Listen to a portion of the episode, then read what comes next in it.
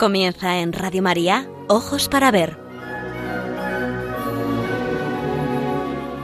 Con la dirección de Andrés Jiménez y Santiago Arellano.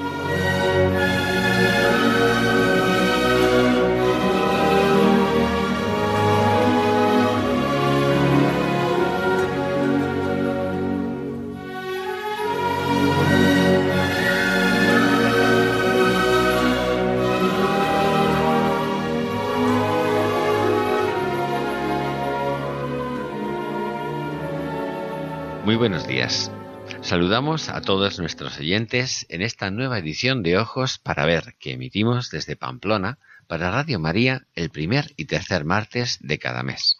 Como saben todos nuestros oyentes, es un programa realizado por Santiago Arellano que nos acompaña, por Andrés Jiménez que les habla y cuenta con el control técnico y el asesoramiento de nuestro querido amigo Miguel Ángel Irigaray en su torre de control nos dirigimos a todos ustedes con un deseo principal, aprender a mirar para aprender a vivir.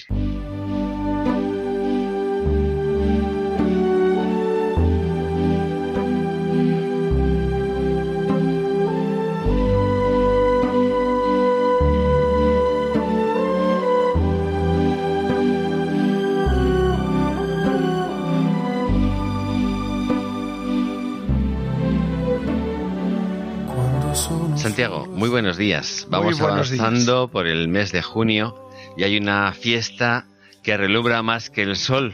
Así es. Me parece por estas que estamos emitiendo el programa. Así que te dejo la palabra porque nos gustaría saber qué es lo que nos tienes preparado en este editorial.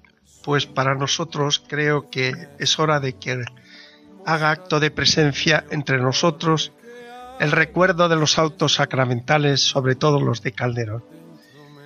Y claro, es necesario empezar en las fiestas que todavía están presentes, en el gozo de nuestros cinco sentidos, el esplendor de las procesiones actuales en honor del cuerpo de nuestro Señor Jesucristo, uno de los más solemnes, populares y representativas de la cultura religiosa española. Queremos dedicar ojos para ver al género literario más asombroso del arte dramático español, los autos sacramentales. Un ejemplo claro de cómo religiosidad, belleza y participación popular estaban tan íntimamente relacionados que no existe parangón en Occidente con ningún otro género teatral, por participativo y brillante que sea ni en España ni fuera de ella. El pueblo con la presencia de todos sus estamentos, gremios, autoridades, cofradías, adecuadamente ataviados, recorrían las calles y plazas de las ciudades, engalanados los balcones, acompañando al Santísimo Sacramento al repique en vuelo de todas las campanas, nubes de incienso, pétalos flotantes de rosas, bandas de músicas, cabildos con todos sus capisallos y soldados con sus entorchados, y un pueblo fervoroso que no dejaba de entonar cánticos de alabanza.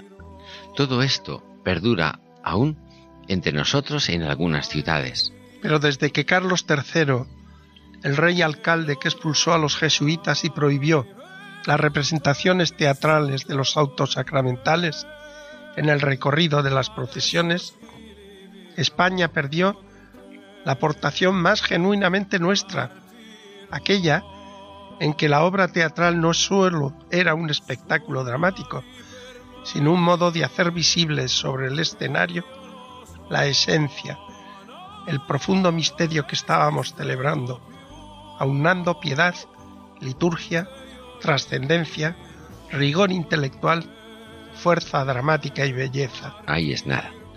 Al llegar a la plaza señalada de antemano y cuidadosamente preparada, los asistentes iban rodeando el escenario, manteniendo el orden procesional.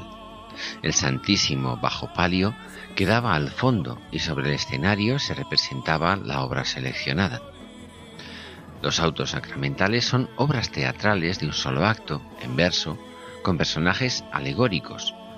La avaricia, la iglesia, los pecados, el hombre, el libre albedrío, la fe, la caridad, la gracia, el mundo, la culpa, que tenían en general como finalidad exaltar al Santísimo Sacramento. El día por excelencia para su representación era el del Corpus Christi, uno de esos tres jueves que relumbra más que el sol. Relumbraba. Relumbraba, es verdad.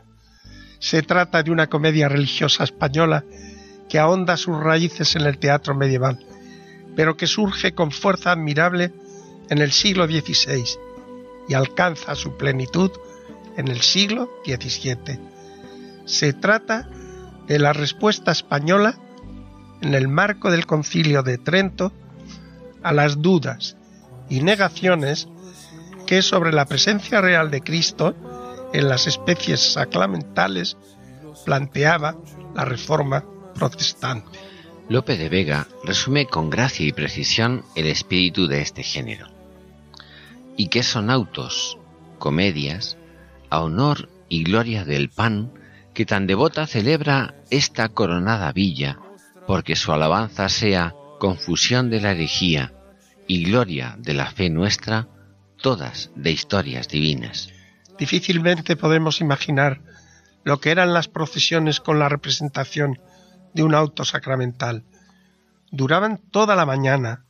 El pueblo seguía con pasión las disputas que sobre el escenario se planteaban hasta el extremo de que algunos estudiosos, sobre todo los alemanes como Bruce Wardroper, afirmaban que el pueblo español, al seguir estos asuntos con tanto interés, tenía que ser forzosamente un pueblo de teólogos. No es de extrañar que llegados al siglo XVIII, el siglo de la razón y de la enciclopedia, el auto sacramental se considerase un exceso y que se determinase su prohibición. Cuando has hablado de un pueblo de teólogos me he acordado de mi abuela, que sin tener estudios sabía más teología que yo, por ejemplo. Eh, en todo caso, esa pérdida fue inconmensurable. El pueblo dejó de recibir una formación sustancial sobre los fundamentos teológicos de nuestra fe. Los autos sacramentales quedaron reducidos a obras monumentales del genio teatral español, pero perdieron el esplendor de sus representaciones, por brillantes que sean los intentos de subirlas a los escenarios. Perdieron su condición excepcional de teatro litúrgico. El piadoso cuanto ilustrado Carlos III sabía lo que hacía. No es de extrañar, comenta un especialista, que en 1765 se decretase la prohibición de los autos sacramentales, e incluidas las comedias de santos, en su mayor parte calderonianos, pues, según sus detractores, favorecían, con la aparición regular de las figuras celestes, una familiaridad por las que quedaba asegurada la obediencia pasiva a los mandatos del más allá, o mejor dicho, como añade el autor con malicia, a las de sus portavoces. Más claro, agua.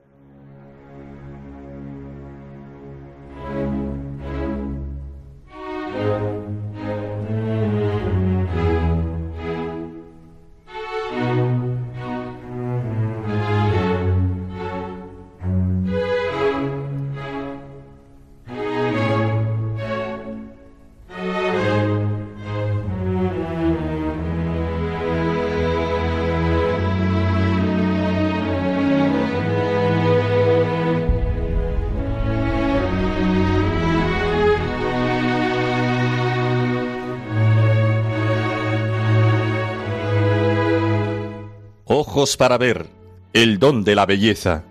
Andrés Jiménez, Santiago Arellano.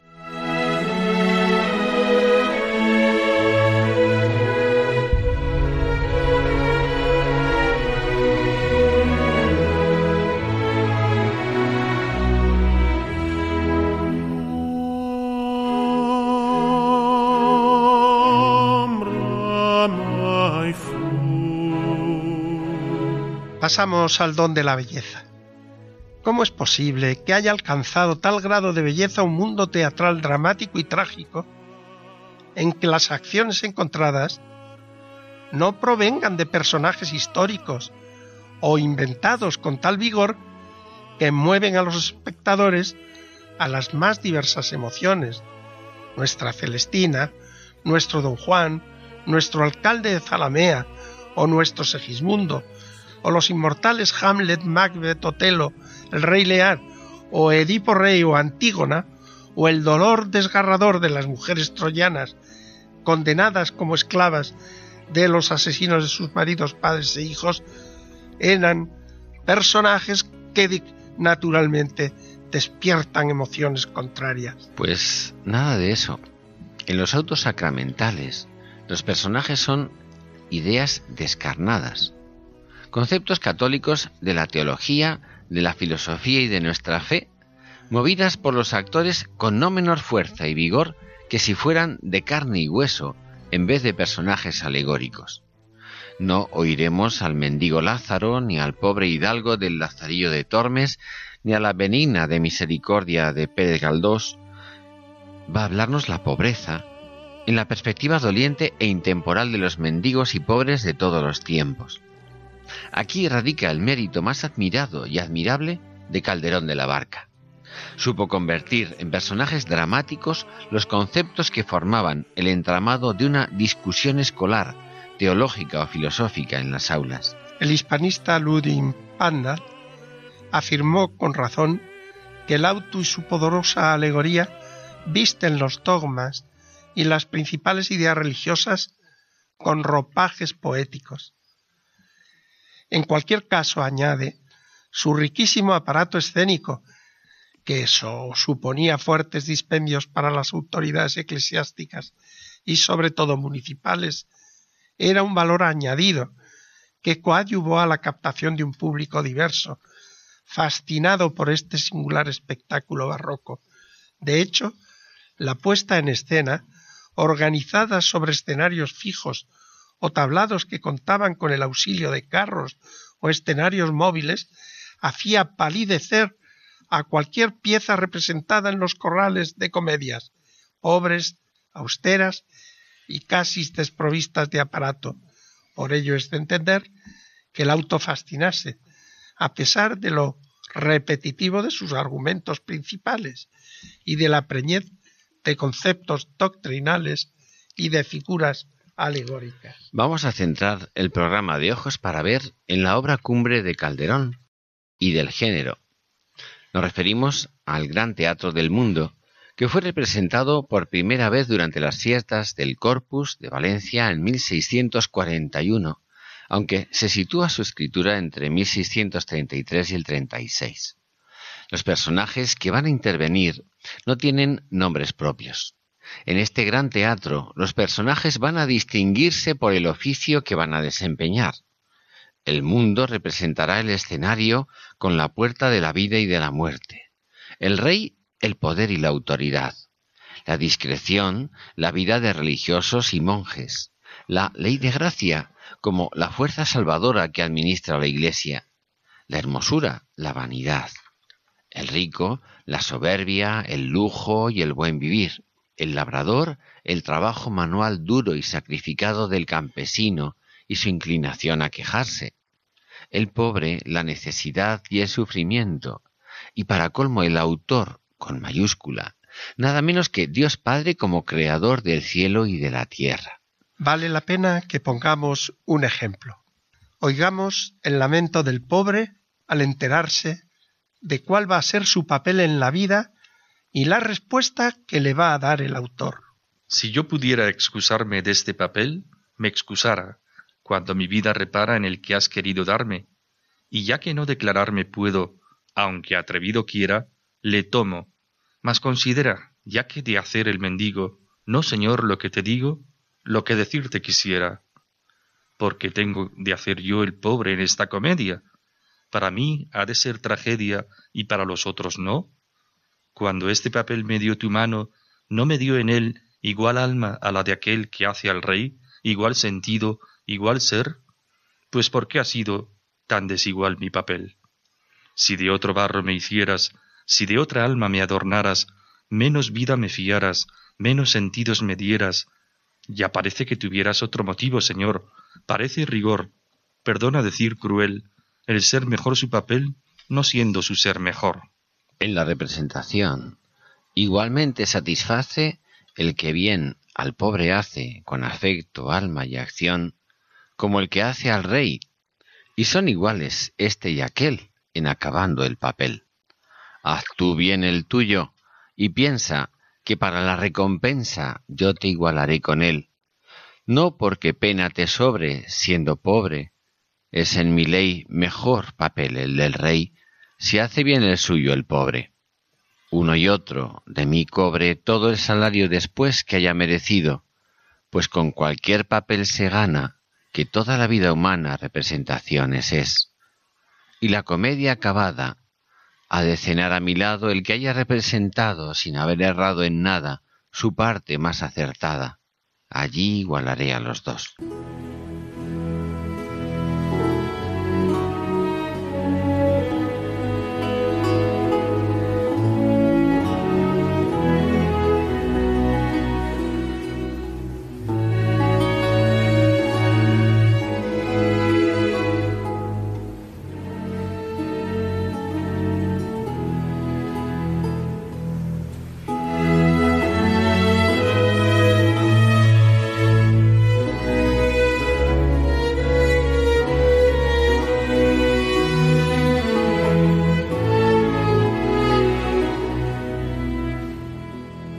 Aprender a mirar.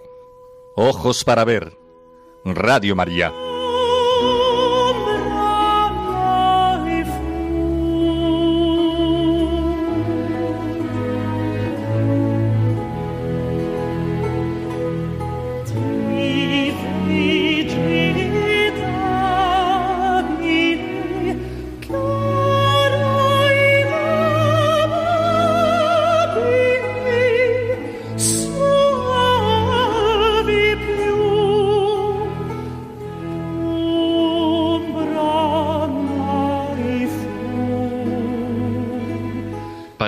Contemporáneos no hay otra verdad que la que percibimos por los sentidos que calculamos, cuantificamos y controlamos. La vida que palpamos y sentidos. Para un hombre del barroco, el escarmiento del vivir le ha hecho desconfiado de las apariencias, pues hasta las rosas nos pueden engañar. El hombre y la mujer sensatos han de saber discernir entre tantos engaños la verdad. Es necesario ser prudente y aspirar a hallar el desengaño, aquello que nos permite alcanzar sin errar la meta del vivir. Dos imágenes señorean la cultura barroca, dos comparaciones dominantes. La vida es sueño y la vida es un gran teatro.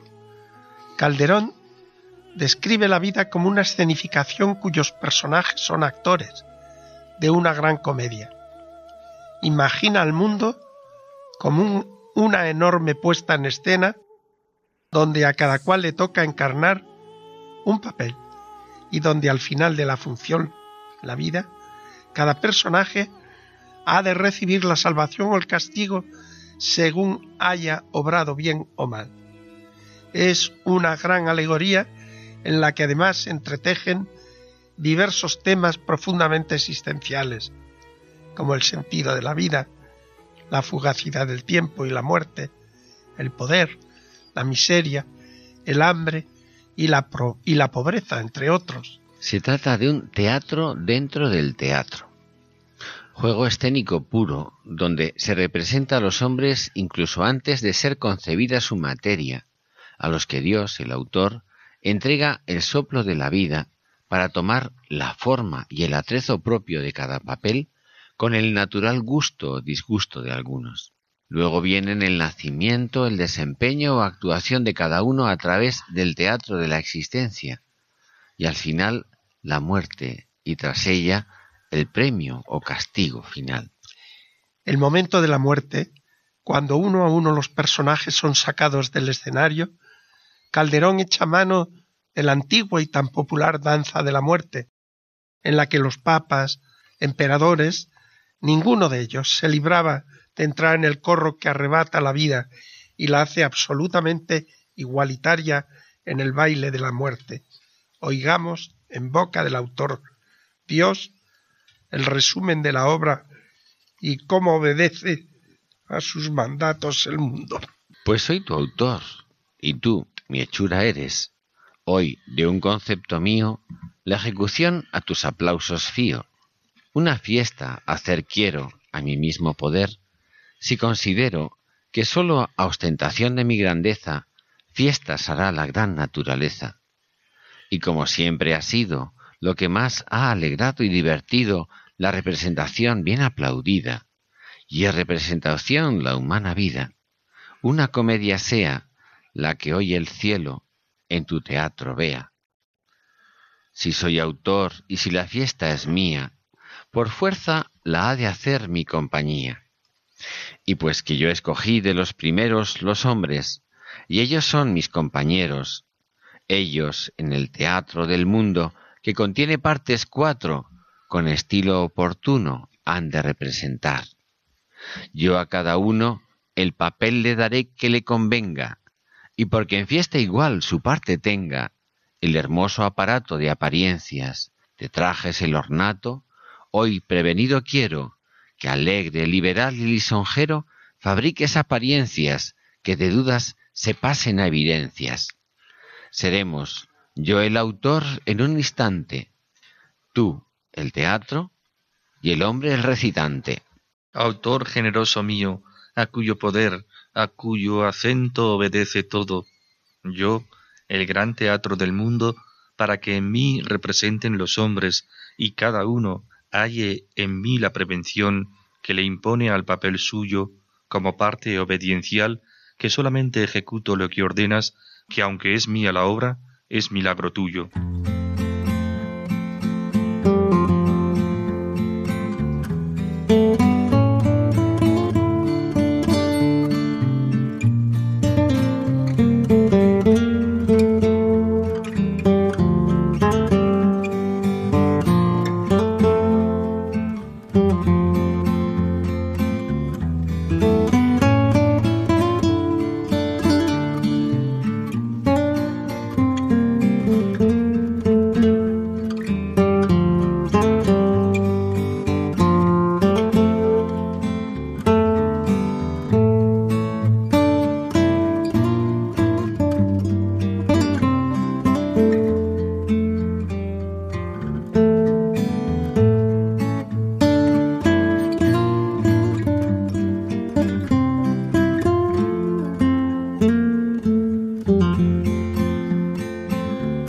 Ojos para ver, momento para la pintura.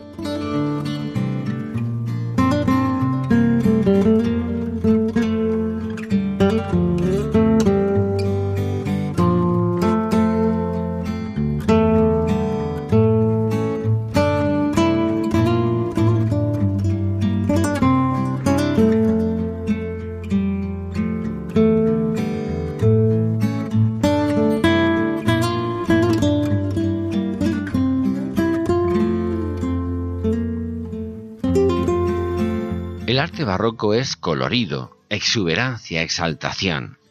Pero en juego de contrastes, muchas veces antitéticos, sombras y luces, penumbras y esplendores de claridad en estructura absolutamente organizada. Podríamos decir que la palabra se hace pintura. En el gran teatro del mundo llama la atención cómo resuelve en la trama de la obra, el escenario de la vida, la exaltación del Santísimo Sacramento. Sabemos que es sacramento viático, alivio en el vivir para los viandantes. Calderón ha preferido recordar que en el cielo nos espera el banquete eucarístico eterno. Por eso, con absoluta teatralidad, presenta sobre el escenario el banquete eucarístico al que son invitados los que han sabido interpretar su papel decorosamente. Así lo representa Calderón. Con música se descubre otra vez el globo celeste y en él una mesa con cáliz y hostia y el autor, Dios, sentado en ella y poco después sale el mundo. Esta mesa donde tengo pan que los cielos adoran y los infiernos veneran, os espera. Mas importa saber los que han de llegar a cenar conmigo ahora, porque de mi compañía se han de ir los que no logran sus papeles por salvarles entendimiento y memoria del bien que siempre les hice con tantas misericordias.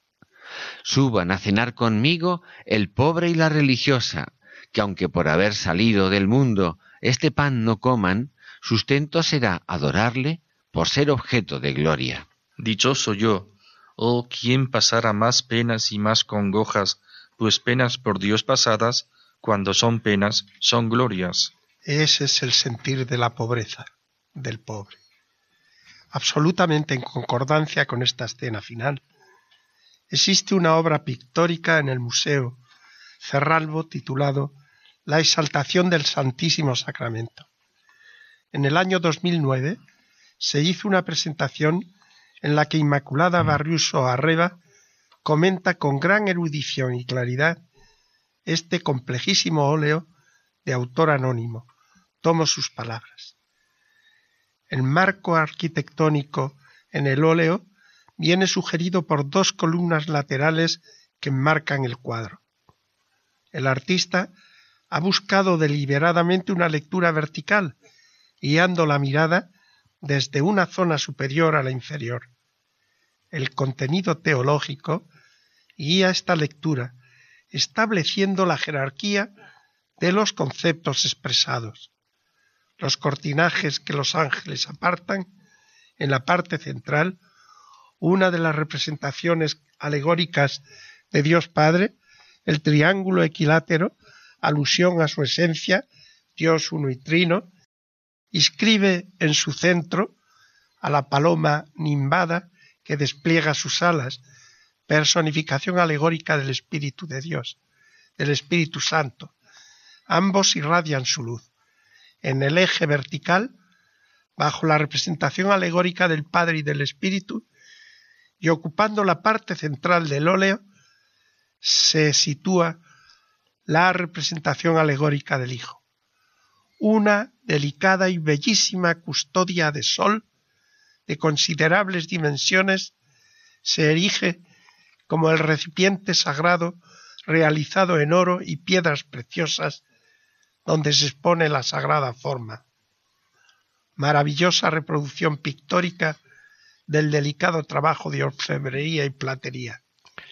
Y en esta pintura de la exaltación del Santísimo Sacramento añade la experta Inmaculada Barriuso, la custodia remata en su parte superior en un orbe crucífero sostenido por dos angelillos. Enmarcando el sol se ha representado un nimbo constituido por una guirnalda de pequeñas rosas carnosas que intercalan delicados lirios de un azul que vira a morado y que constituyen claros símbolos marianos. María es denominada rosa mística. El malva del lirio simboliza la pasión del Hijo, la compasión de la Madre. Se une así a la pasión del Hijo.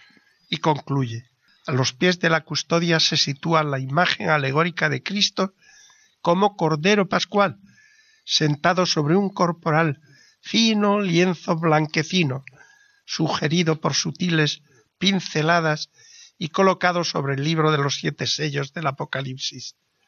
El Cordero sacrificado, único capaz de abrir los siete sellos y desvelar el sentido de la historia. En este lienzo, la Eucaristía se presenta como sacrificio, pero además como el mayor de los sacramentos. Merece la pena leer este trabajo de Inmaculada Barriuso Arreba. La obra se convierte en una profunda exposición teológica sobre el sacramento eucarístico, en perfecta concordancia con lo que pretendían los autores de los autos sacramentales. Es la exaltación del Santísimo Sacramento.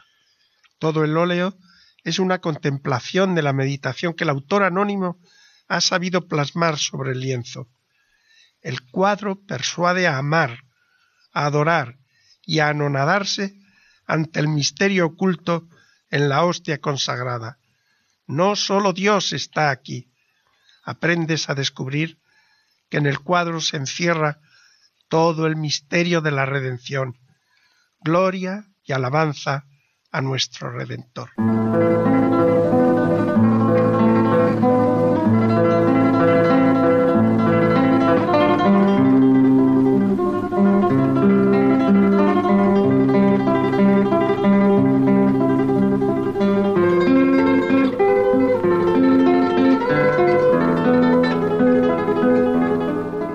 Momento para la poesía. Ojos para ver. Radio María.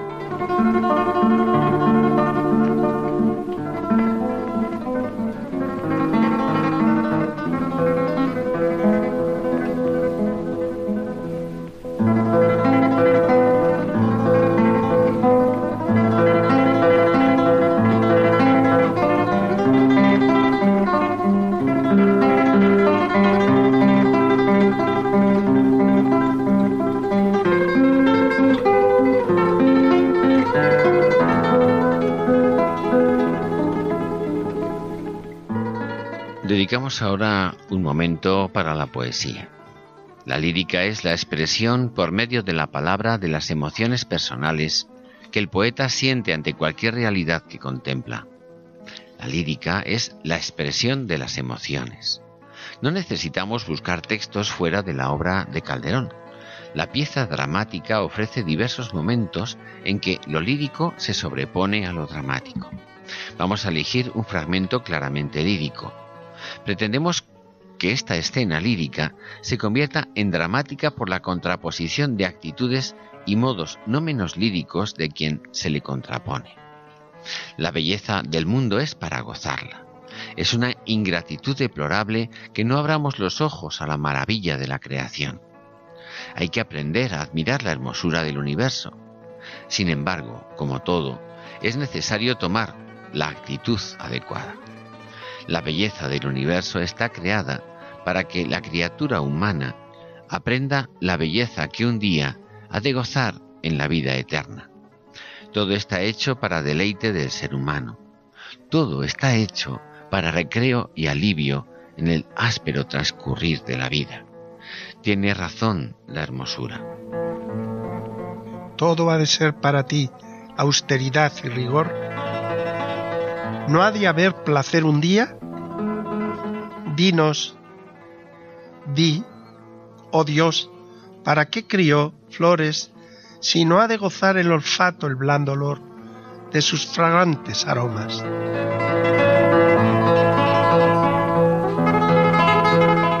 Pero necesitamos no perder la perspectiva, porque el mundo es tan bello que es muy fácil olvidarse del Criador para ver las criaturas sin memoria del Criador. Aquí está la exaltación lírica y aquí está la contraposición dramática. Por eso, escuchemos qué nos dice la hermosura. Todo ha de ser para ti austeridad y rigor, no ha de haber placer un día. Dios, di, ¿para qué crió flores si no ha de gozar el olfato el blando olor de sus fragrantes aromas. ¿Para qué aves engendró que en cláusulas lisonjeras cítaras de plumazón, si el oído no ha de oírlas? ¿Para qué galas, si no las ha de romper el tacto con generosa ambición? ¿Para qué las dulces frutas, si no sirve su sazón de dar al gusto manjares de un sabor y otro sabor? ¿Para qué hizo Dios, en fin, montes, valles, cielos, sol, si no han de verlo los ojos? Ya parece, y con razón, ingratitud no gozar las maravillas de Dios. Y contesta a la discreción, es decir, la piedad religiosa, la mirada contemplativa. Gozarlas para admirarlas es justa y lícita acción, y darle gracias por ellas. Gozar las bellezas, no para usar de ellas tan mal que te persuadas que son para verlas las criaturas sin memoria del Criador. Yo no he salir de casa. Ya escogí esta religión para sepultar mi vida y por eso soy discreción. Yo para eso hermosura, a ver y a ser vista voy.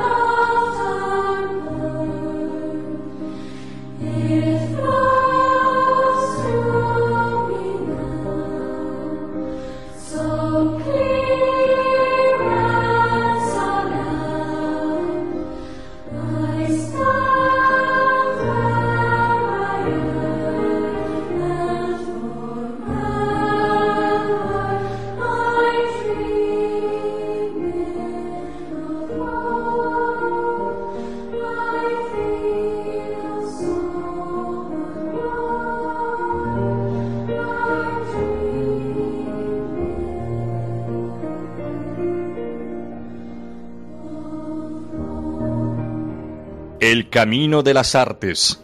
Ojos para ver.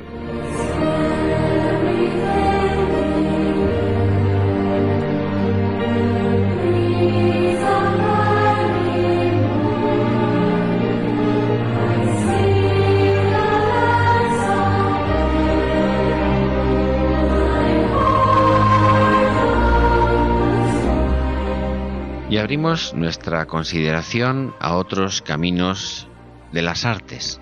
En esta ocasión, un arte aparentemente menor, la orfebrería. Vamos a tratar de una pieza cumbre en este momento que delata esa injusta división que la emplaza en este ámbito de las llamadas artes menores. Nos referimos a la más importante pieza de orfebrería existente, la custodia de arce de la Catedral de Toledo. En España se denomina custodias a las piezas artesanales de orfebrería en oro y plata que en forma de torre sirven de trono para ser procesionadas portando la custodia, en la que se muestra para su adoración el cuerpo de Cristo en la Eucaristía. Para diferenciarla de esta última, se suele llamar también a aquellas custodias de asiento.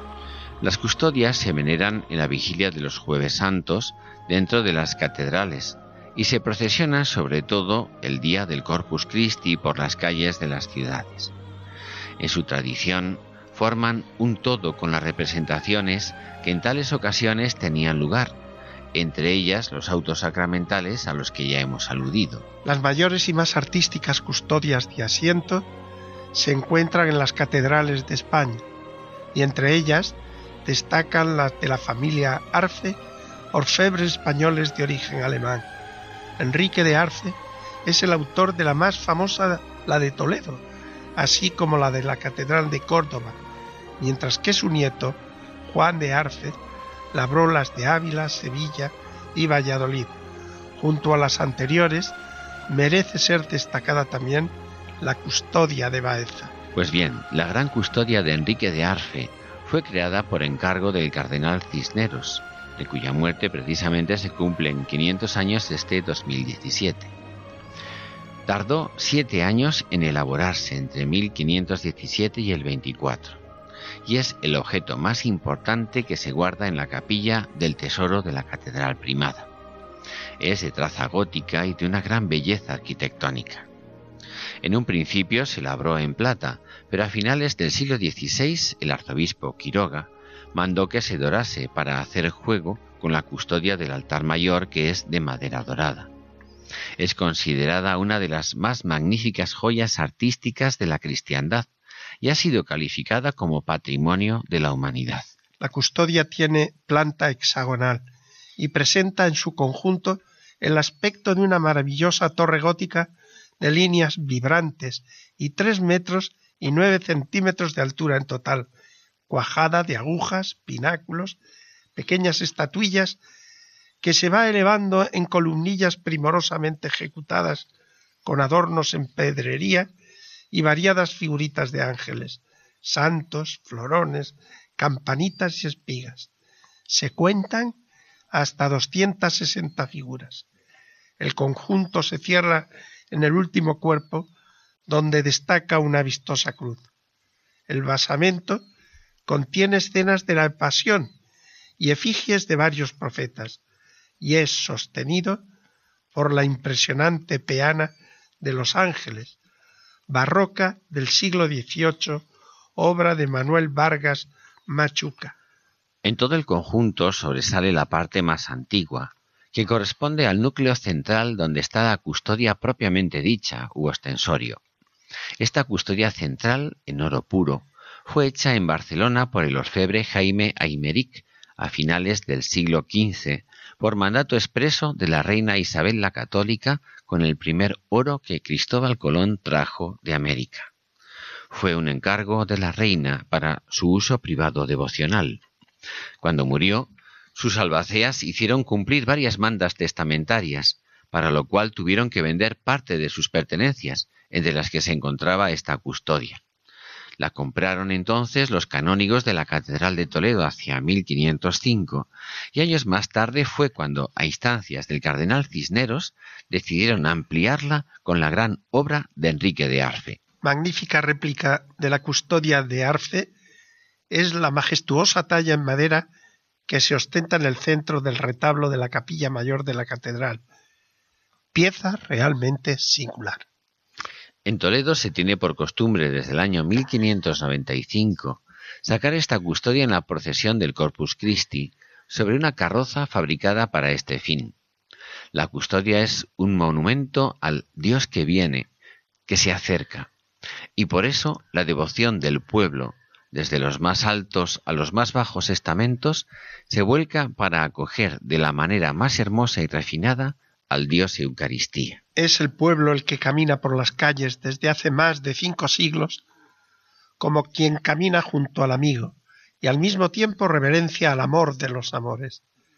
Es un pueblo al que ha querido poner al servicio del misterio eucarístico un nuevo signo sensible, el de la más exquisita belleza humana salida de las manos del más grande orfebre, como indicado indicando a todos Nada hay más bello que el misterio asombroso de la divinidad latente que se hace don inigualable, bajo la apariencia humilde del pan que se entrega como alimento para nuestra vida. Dios está aquí. Aquí está el signo y la realidad del amor más grande, del más hermoso de los acontecimientos que han visto los ojos del ser humano. A nadie se le escapa, sin embargo, que la custodia más agradable y hermosa para el amor de los amores es la de cada corazón que acoge el don del Dios partido y, y entregado. La mano humana ha labrado la bellísima custodia para el Dios Eucaristía, pero es Él quien nos labra hasta hacernos custodias vivas, sacramentos de su presencia y de su misericordia. Leyendo el Principito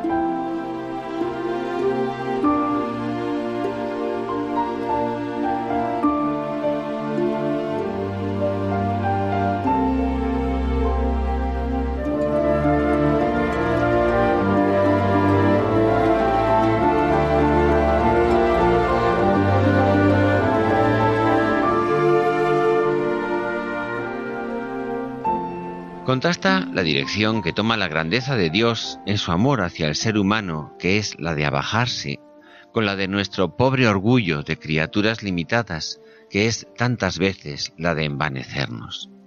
Queriendo emular la estatura de Dios, nos inflamos a veces como el sapo aquel que reventó de tanto que quiso hincharse. En el capítulo 11 del Principito asistimos precisamente a la, a la visita al planeta de un pobre vanidoso.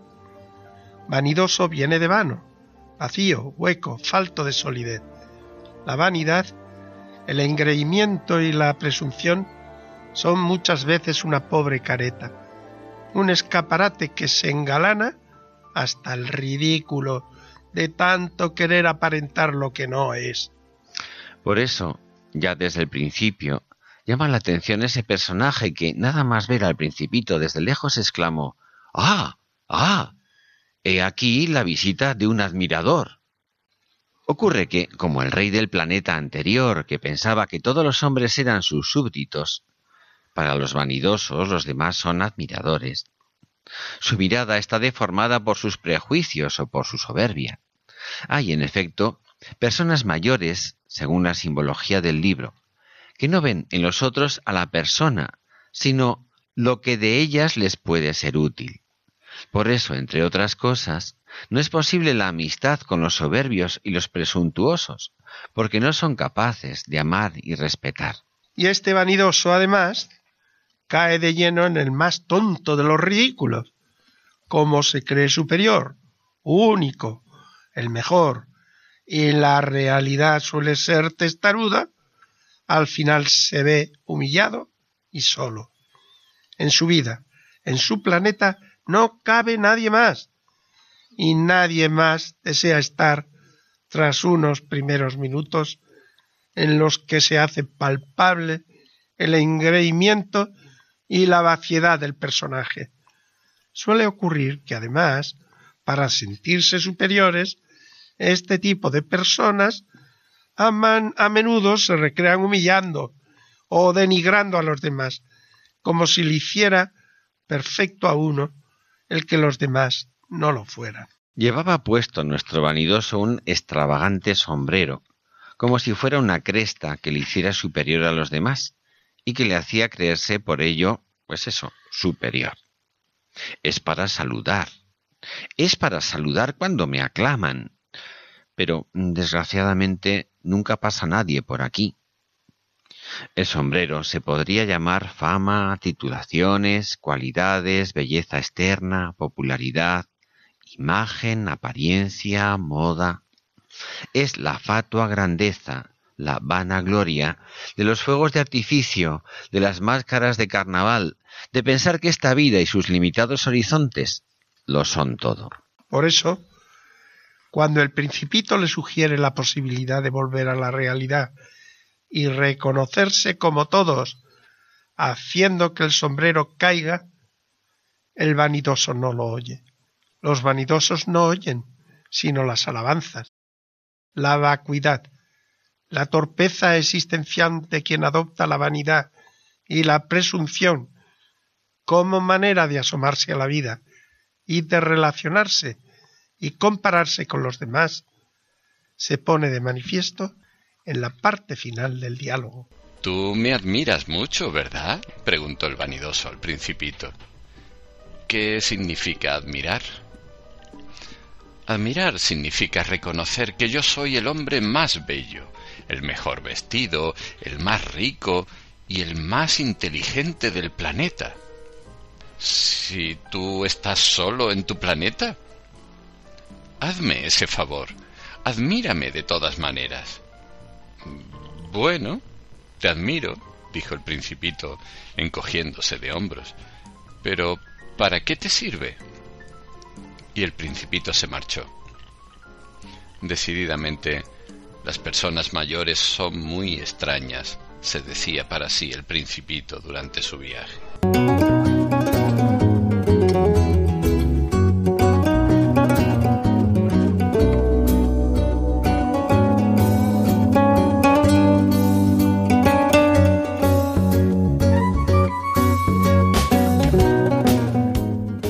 Terminar, traemos a nuestras antenas la noticia de la vigésimo segunda edición de las Edades del Hombre, bajo el título Reconciliare, que tiene lugar en la localidad segoviana de Cuellar.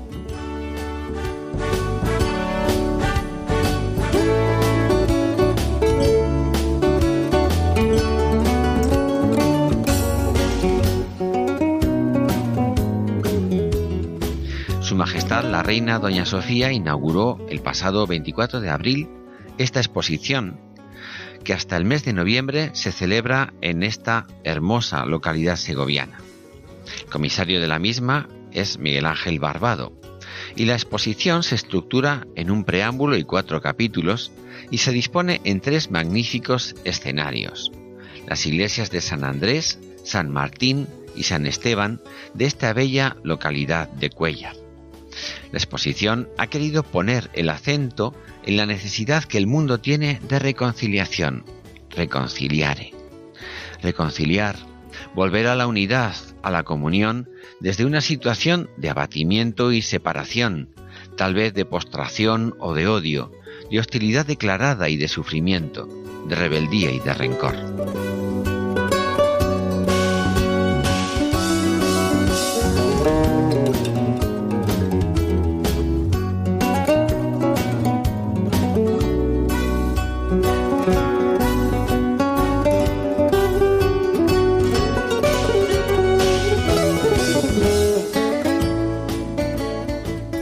Desde los ojos de la experiencia cristiana, nuestra historia humana reconoce cuatro momentos universales que a la vez se reproducen en nuestra vida personal. Dios ofrece siempre a los hombres el don de la vida y la esperanza. En segundo lugar, los seres humanos rechazan a Dios y apuestan por la violencia y la muerte. En tercer lugar, Dios aplica entonces su justicia a los hombres, dejándolos con su dolor y su muerte. Pero Dios, en cuarto lugar, que es lento a la ira y rico en misericordia, deja siempre una puerta abierta a la reconciliación, a la esperanza, a la nueva vida. Y esto ayer, hoy y siempre.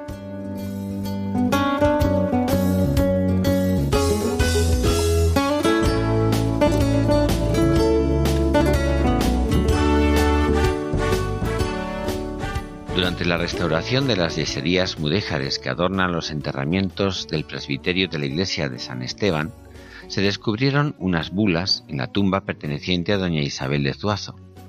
De este hallazgo surgió la idea de orientar hacia el tema de la reconciliación con Dios el motivo y el hilo conductor de esta magnífica exposición de las edades del hombre. Recordamos que tiene lugar en la localidad segoviana de Cuellar, que ha sido inaugurada el 24 de abril y estará abierta, Dios mediante, hasta el 12 de noviembre de este año 2017. Les recordamos visitar, les recomendamos visitar la página web de esta edición www.reconciliare.es.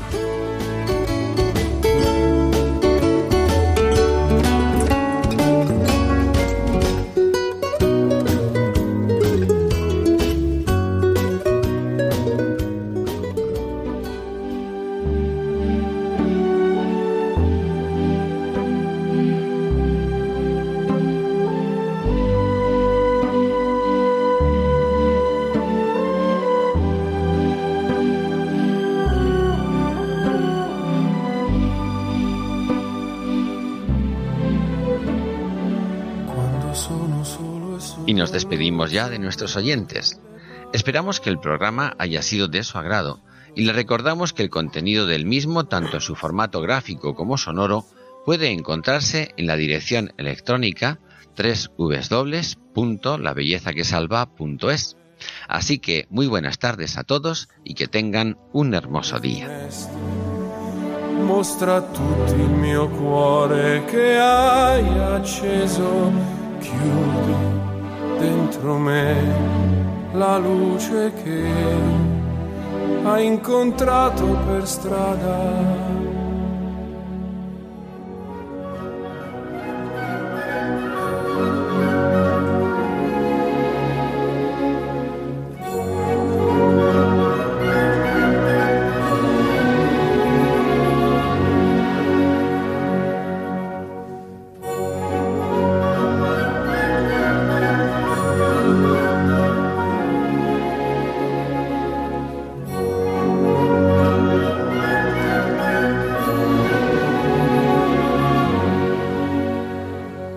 Finaliza en Radio María, Ojos para Ver. Un programa dirigido por Andrés Jiménez y Santiago Arellano.